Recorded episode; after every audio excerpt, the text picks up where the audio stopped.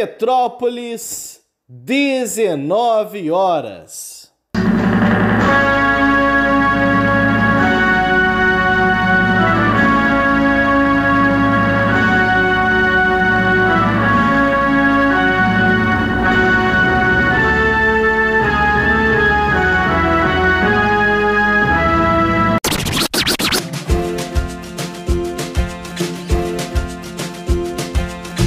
Começa agora a Voz das HQs. Seja bem-vindo, ministro Alessandro.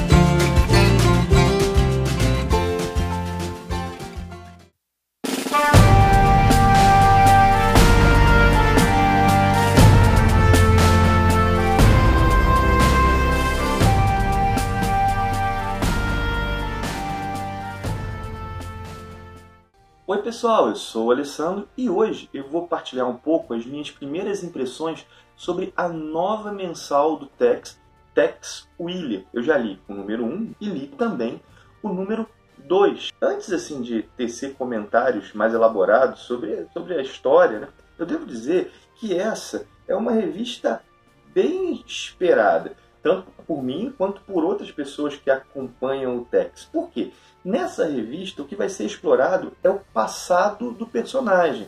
As histórias se passam em sua juventude.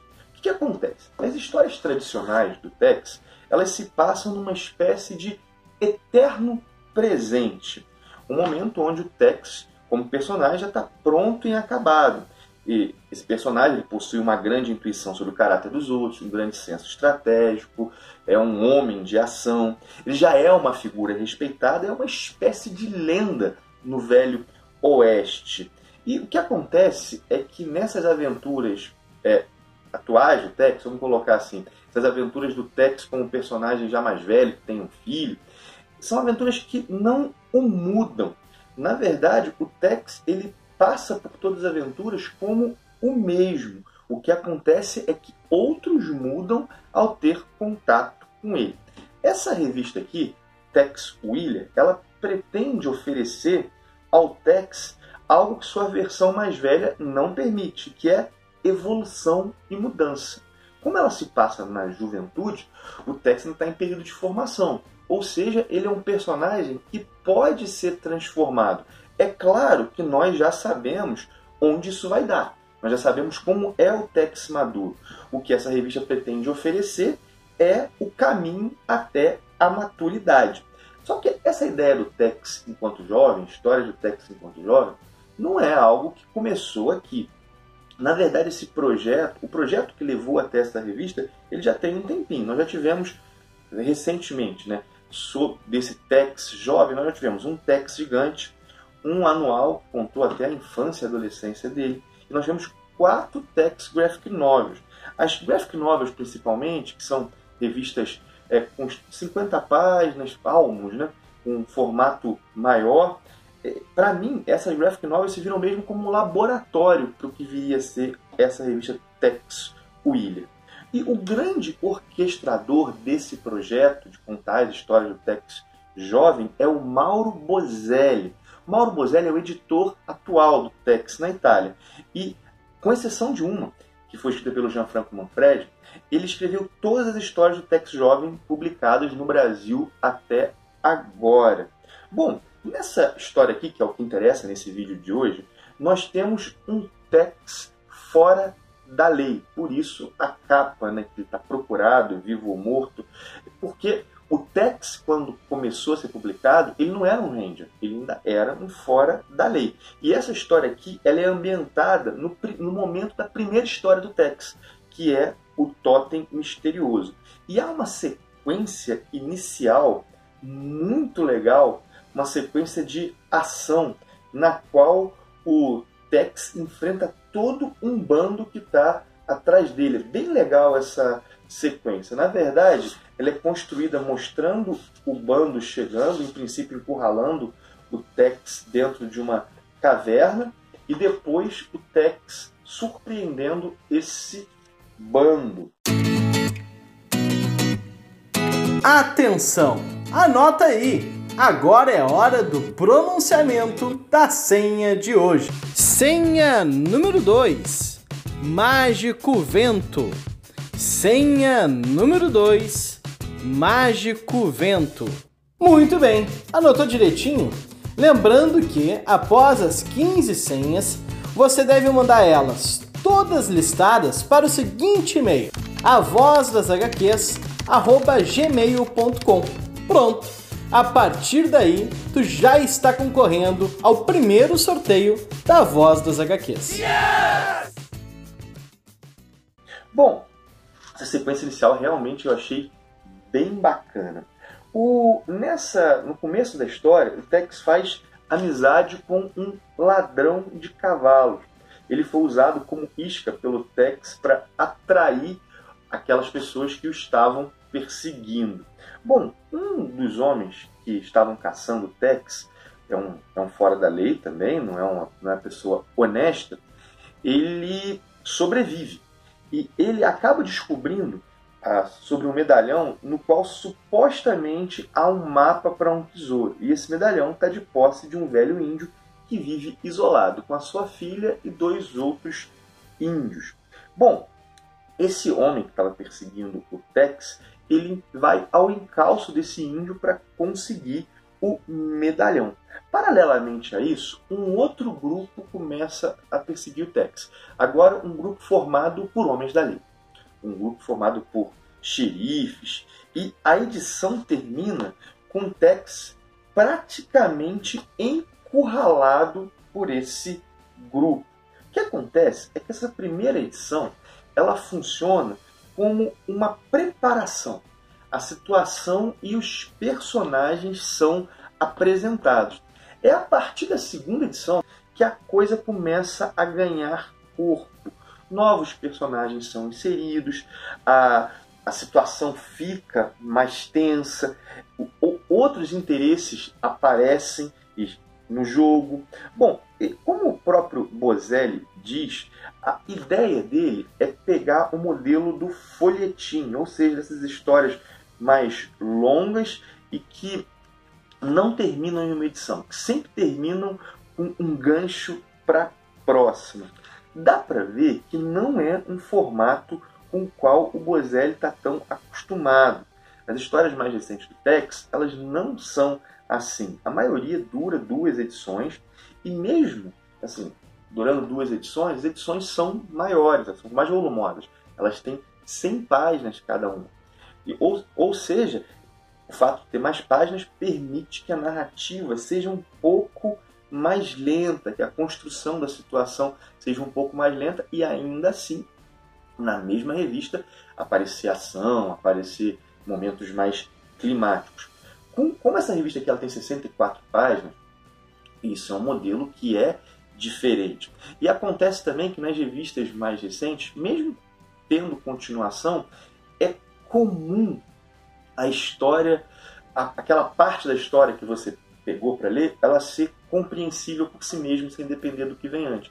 Então, às vezes, você pega uma parte 2, só aquele resuminho dá conta. O modelo aqui não é esse. Bom, aqui, como eu falei, são 64 páginas, a narrativa vai ter que ter outra velocidade. Dá para ver que é algo que o Bozelli ainda está se habituando. As graphic novels, elas foram importantes nesse sentido. Um treinamento para o Bozelli porque elas têm 50 páginas, ela, embora não tenham um formato de folhetim, ou seja, elas têm uma história completa. Embora ele tenha produzido quatro graphic novels, dá para se ver que ele ainda está se habituando, embora ele está bem melhor aqui do que estava nas graphic novels. Eu acho o Bozelli um mestre, já falei isso aqui algumas vezes, ele é um mestre na construção de, da ação. E nessa revista aqui, o grande destaque para mim não é o Bozelli, é o Roberto de Angelis. Esse cara desenha muito, muito mesmo. Ele é bom demais. Eu conheci os desenhos dele na revista do Nathan Never e agora ele migrou para mensal Tex Willy. O cara realmente manda muito bem. Mas vamos continuar. O que eu achei que, assim, olhando para essa. Gente, para número 1, um, o que eu achei dessa história é que ela tem muito pouca cara de número 1. Um Peraí, isso não significa que não é um ponto, ponto, ponto um bom ponto de partida, perdão. Claro que quem está começando, quer, quer começar a ler text, pegar isso aqui vai entender a história. Assim, a Bonelli ela dificilmente lança uma revista muito hermética. Realmente não é o caso aqui. Mas eu acho que o Bozelli, como era um número um e com potencial para novos leitores, podia ter gastado um tempinho maior apresentando o personagem e usado nesse primeiro arco menos elementos de histórias anteriores. Um conselho que eu dou: a leitura do Magnífico Fora da Lei, que é uma história que saiu no Tex Gigante, que apresenta Tex como jovem também nesse momento aqui, ou se passa antes dessa história, pode ajudar bastante a situar o leitor frente a algumas situações, como a amizade do Tex com o chefe indígena de Cotize, por exemplo. De todo modo, esse é um tipo de história, essa li os números 1 e 2, sobre a qual só se pode emitir um juízo melhor a partir do todo, principalmente por esse formato folhetim adotado. Dá para perceber, no entanto, que o Bozelli tem um carinho muito grande por esse projeto e ele quer fazer muito dar certo. Mais que isso, ele quer construir algo grandioso. E aqui nós estamos ouvindo os primeiros acordes de uma grande sinfonia. O primeiro arco vai ter quatro edições e depois continua, né? Com outros arcos que vamos ver para onde, no que, que isso vai dar. A, a, propósito, assim, eu achei bem legal, ele fala isso num texto introdutório, a ideia de contar as aventuras entre as aventuras. Ou seja, nós temos as aventuras clássicas do Tex e entre elas o Bozelli vai inserir algumas histórias. Eu achei isso bem bacana. E seja qual for o desfecho disso aqui, não resta dúvida que o que o Bozelli quer fazer é expandir o universo texiano ao abordar o passado do herói. A gente já conhece histórias do, do texto presente, escritas pelo Bozelli, que ele usa elementos do passado do Tex. Ele é o escritor mais cronológico do Tex. Por exemplo, ele já contou histórias com Lupe, mexicana.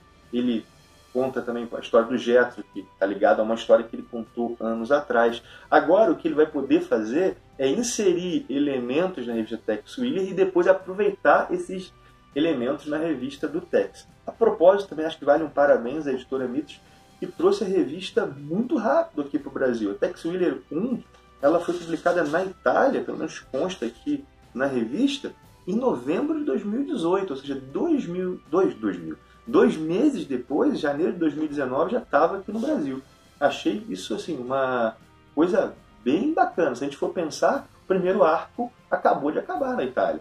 É, lá, novembro, dezembro, janeiro, fevereiro. O número 4 foi lançado lá e nós já estamos lendo a metade desse arco aqui. Isso é bem legal. Bom, essas são as minhas primeiras impressões aí sobre os pontos mais fortes, os pontos mais fracos da revista. Quero bastante continuar acompanhando. É uma chance assim da galera começar, a colecionar Tex desde o número 1, né? Isso é uma, é uma chance legal. E vamos ver no que vai dar. No Bozelli eu confio bastante. Eu acho o cara muito competente. As melhores histórias do Tex que eu já li, e é claro que ainda me falta ler muitas histórias, muitas histórias, mas dentro do que eu já li, as melhores histórias do Tex são dele. O passado de Kit Carson, a grande invasão, sete assassinos, o cara realmente é um mestre. Acredito que vai sair coisa bastante boa daqui.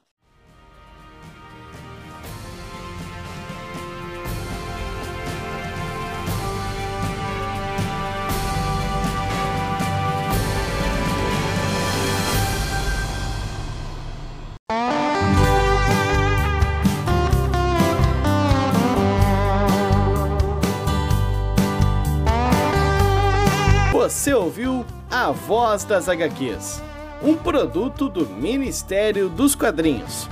Quer saber mais sobre esse e muitos outros assuntos? Então acessa lá no YouTube o canal do Ministério. Tem conteúdo novo te esperando todos os dias. Encerra-se aqui o pronunciamento de hoje. Até mais!